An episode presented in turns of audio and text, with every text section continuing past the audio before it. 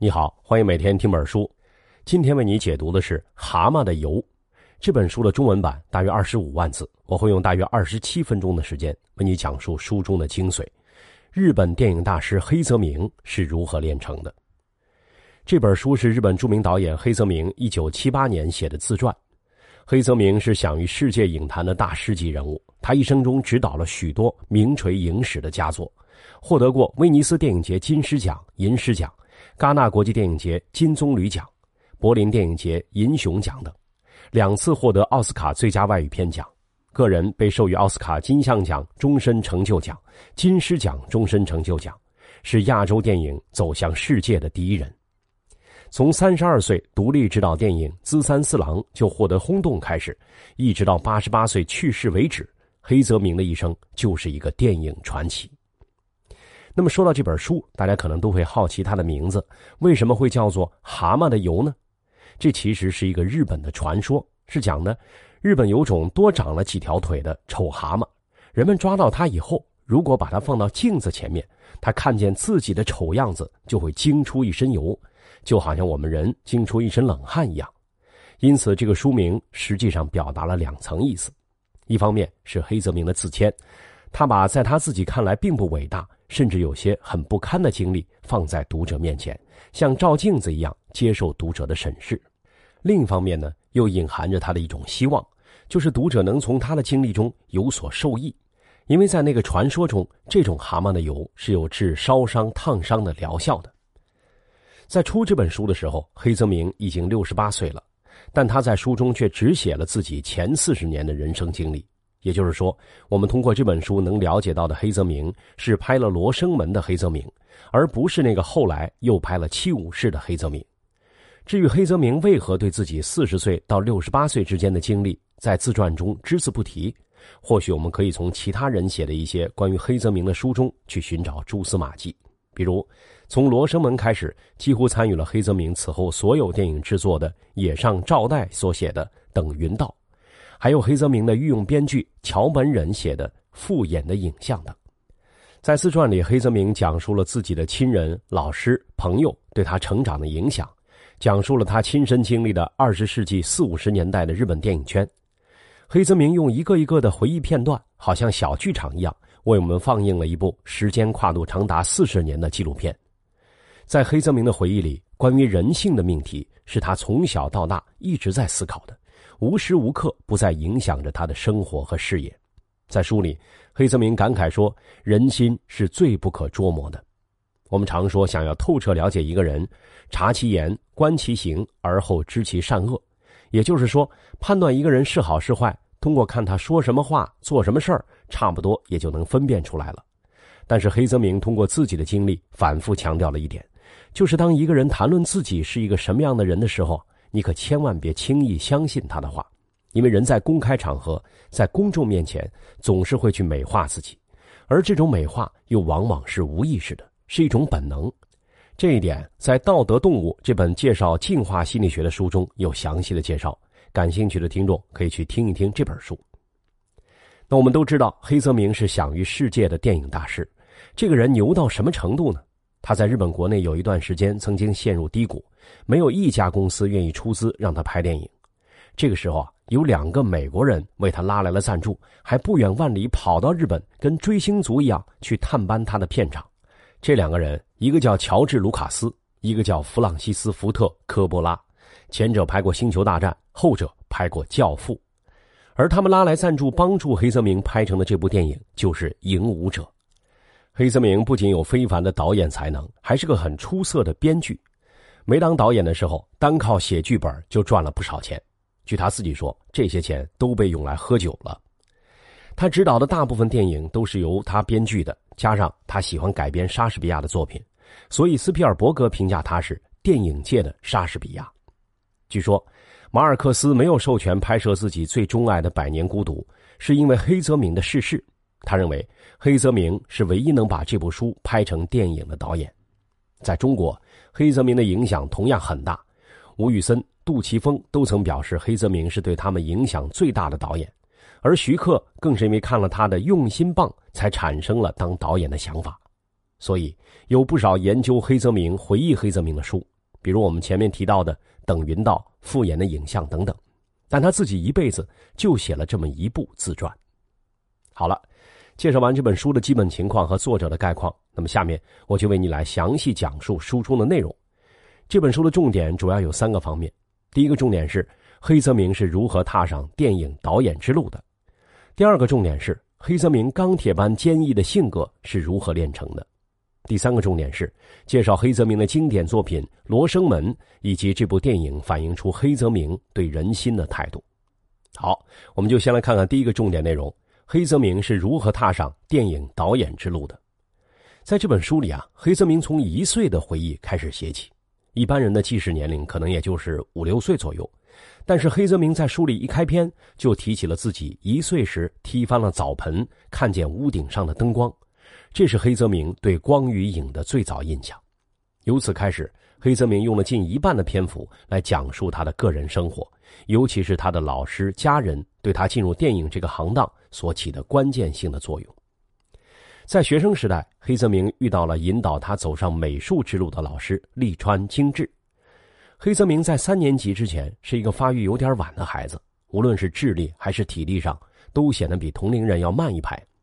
但是在利川老师的赏识教育下，黑泽明似乎突然就开了窍。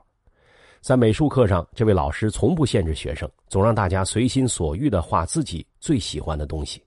很善于激发学生的想象力和创造力。黑泽明常常获得老师的称赞，因此喜爱上了美术，并且带动了其他课程的学习，从一个开窍晚的后进生成长为了班长。而绘画这项爱好和技能，后来一直影响着黑泽明的电影生涯。比如，黑泽明有一个习惯，就是喜欢在剧本的背面画分镜头图。他认为，把镜头用画的形式表现出来，可以更好的指导拍摄。现在我们在网上还能看到这些他手绘的图片。事实上，在黑泽明没有下决心从事电影事业之前，他的愿望就是成为像塞尚、梵高一样的画家。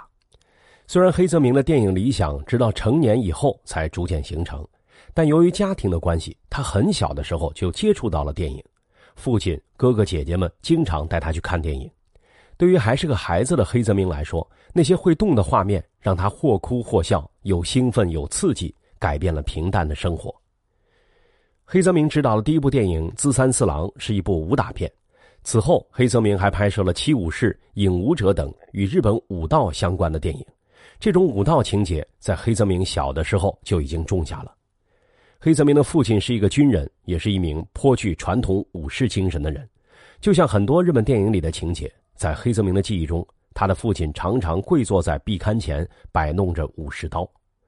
黑泽明家里的规矩非常严格。有一回，因为黑泽明的母亲在上菜的时候把鱼的方向放错了，惹得父亲大发雷霆，训斥说：“这是给切腹自尽的人上菜的摆法。”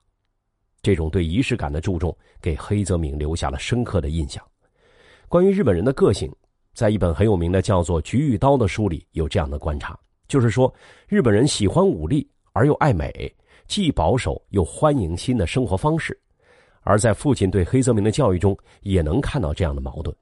一方面，父亲不满意少年黑泽明的性格，强制他每天早上去学校前先走一个多小时的路程去道场练习剑道。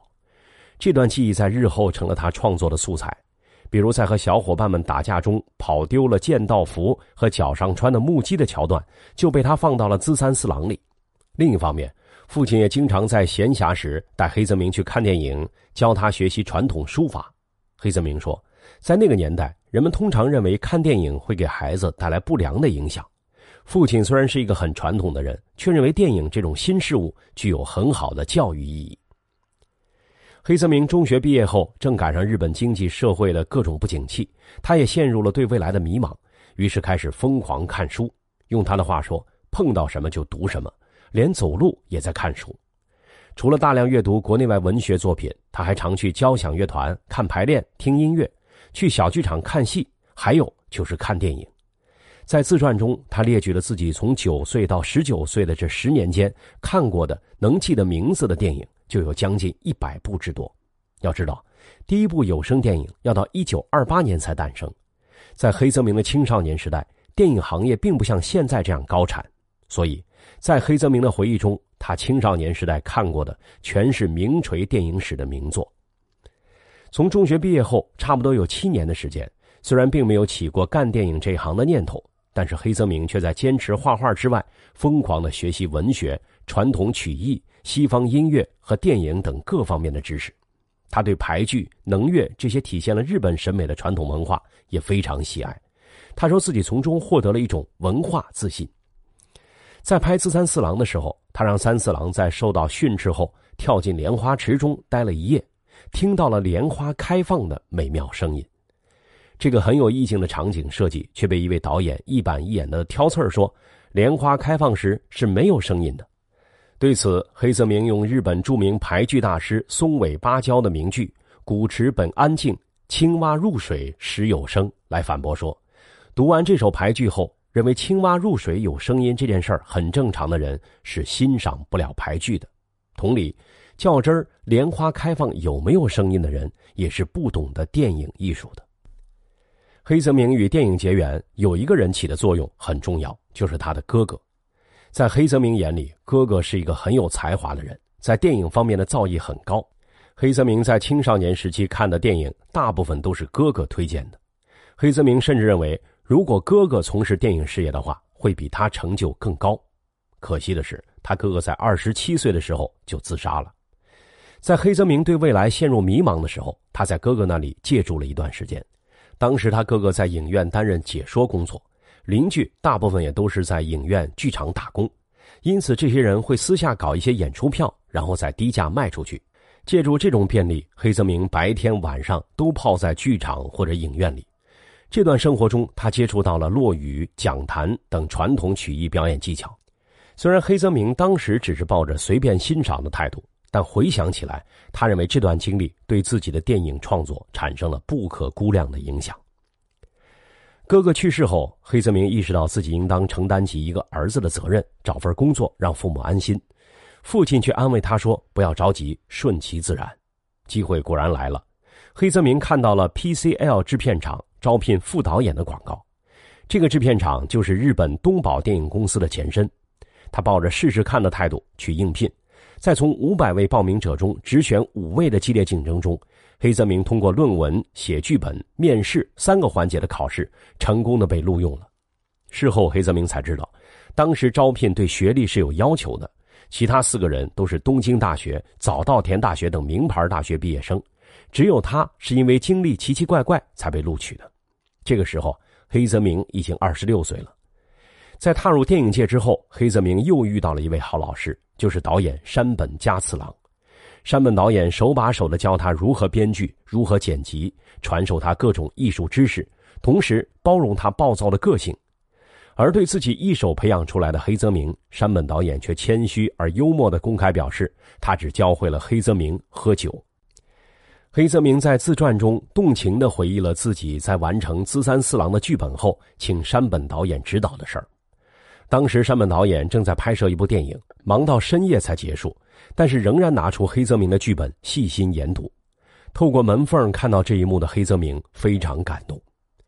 从山本导演那里，黑泽明说他学到了如何对待演员的三个关键问题：第一是要认识到演员是不能客观的观察到自己的言行举止的；第二是在表演的时候，演员应当先有想法，然后才是动作；第三就是与演员充分沟通，告诉他们为什么要这样演。取得他们的充分理解。二十世纪三十年代，日本电影逐步进入有声片时代，迎来了第一个黄金发展期。松竹、日活，包括黑泽明所加入的东宝等大电影公司，正是在这个时期发展起来的。之后，经过了战争的低迷期，到了五十年代，日本电影又进入了一次黄金发展期。此时，黑泽明在电影界已大放光芒，而比他稍年长的小津安二郎、沟口健二。成濑宜喜男等也功成名就。小津安二郎曾用声音做比喻来评价这个时期几位著名的导演的地位。他说：“导演的声音与八度是与生俱来的。成濑与我有低沉的声线，黑泽明的相对较高。表面上沟口健二声线低，但实际上也相对较高。”小金口中包括他自己在内的四位导演，到现在仍然被视为代表日本电影最高水平的大师级人物。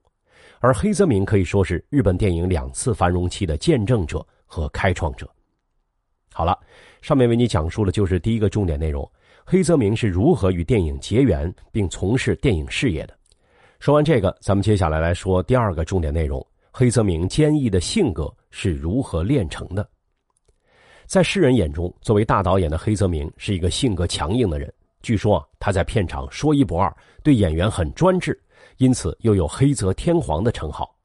在跟随山本导演学习期间，每逢他要去别的剧组，山本导演都会反复叮嘱他控制暴脾气。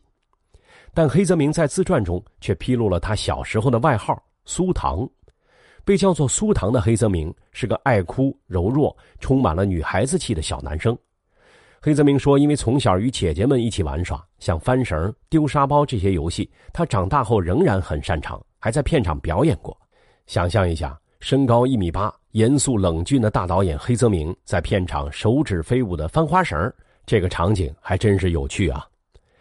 一九二三年，日本关东大地震，据统计啊，这场地震造成了十五万人死亡，两百万人无家可归。地震后，黑泽明的哥哥带着他去街道上到处查看。结果遍地死尸，有如地狱血海般的惨象，让黑泽明惊恐不已。这次的经历让还是个孩子的黑泽明意识到，越是可怕，越要征服。这也成为他对自己性格的一个主观判断。在拍摄《泥醉天使》的时候，黑泽明因为对一个角色的理解与编剧植草龟之助起了冲突。植草充满同情的认为，剧中人物的堕落应该归罪于社会的黑暗，而黑泽明则认为，即便社会有缺陷。也不应该成为为罪犯辩护的理由，因为这对那些同样深陷在悲惨社会中却没有犯罪的人来说是不公平的。植草是黑泽明小学时代的好友，在黑泽明的回忆中，植草和他一样柔弱爱哭，而植草认为自己是生活在痛苦中，时时感到绝望屈辱的人，黑泽明却是天生自信乐观与软弱无缘的人，因此是不能理解挣扎在社会底层的那种痛苦的。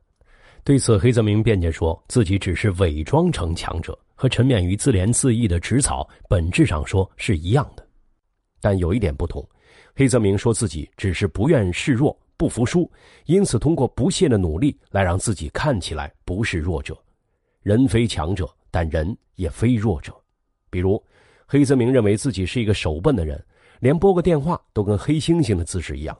但是在拍摄《美好星期天》时，为了教会演员指挥乐队的动作，他硬是把自己练成了指挥家。到拍摄结束时，已经能够像模像样的指挥一个乐章的演奏了。还是在拍《泥醉天使》的时候，有一幕演员忧伤的在黑市里散步的场景，做配乐的时候，正巧黑泽明的父亲去世了。黑泽明很难过，一个人喝了点酒，走在街头，突然听到一首欢快的曲子。音乐带来的反差让黑泽明的情绪更加糟糕，但他马上想到，这正是那场戏所需要的配乐。果然，效果出奇的好。而更令人吃惊的是，连曲子的长度都和场景完全吻合。对此啊，黑泽明想来想去，只有一种可能，就是虽然他陷入了悲伤的情绪，但导演的本能却让他下意识地计算出了曲子的长度。所以，黑泽明在自传的开篇时就说道。如果把电影从他身上剪去的话，大概他就一无所有了。在那个年代，后期特效还没有现在这些高科技，拍外景基本是靠天吃饭。而黑泽明又是一个特别执着的人，在拍《自三四郎》结尾的决斗高潮戏时，为了拍出构想中大风从荒原刮过的意境，黑泽明顶着经费的压力，向公司争取到三天的拍摄时间。结果一直到最后一天，才奇迹般的出现了理想中的强风与浓云，整个剧组冒着狂风，连续拍摄了八九个小时。黑泽明由这段经历总结认为，严酷的外界环境会让人产生工作量变大的错觉。以后他再遇到恶劣的拍摄条件，即便觉得已经拍的差不多了，但还是会再坚持干三倍的工作量，这样他才觉得镜头够用。可以说。黑泽明就是这样一个为了电影而生，也因为电影而强的人。好，上面为你讲述的就是本书的第二个重点。虽然黑泽明自认为是一个弱者，但一直在努力表现出坚强的一面，因为对电影的执着与热爱，他成为真正的强者。下面再来为你说说最后一个重点：黑泽明通过代表作之一《罗生门》所表现出来的对人性的态度。我们先来说一下《罗生门》啊，这部电影曾获得威尼斯电影节金狮奖和奥斯卡金像奖最佳外语片。黑泽明也凭借这部片子成为亚洲电影冲向世界的第一人。这部电影是黑泽明根据日本作家芥川龙之介的两篇小说融合改编出来的，主要讲的是一起武士被杀案发生后，目击者、受害人、凶手以及死者的鬼魂，因为每个人都隐瞒了不利于自己的事儿，所以在对案件的起因、过程和结局的供述上完全不同，致使一个简单的凶杀案变得扑朔迷离。罗生门是事件发生地的标志性建筑。在电影中有一句很著名的台词，就是“人这种生物对着自己都不肯坦白的事儿多着呢。”这句话就像一个题眼，点出了整部电影的主旨。而经由这部电影，《罗生门》也有了指代在复杂事件中，人们出于美化自己或者掩盖丑恶等目的，各说各话，难以还原事件的本来面目，难辨真假的意思。在这本自传中，黑泽明在多处用了很多精力去探讨人性的复杂。在他看来，主要体现在三个方面：一是每个人在人前都有着美化、修饰自己的本能，比如罗生门在拍摄时遭到出品公司一个经理的百般刁难，拍好后又被这个人批评说完全看不懂这个电影在说什么；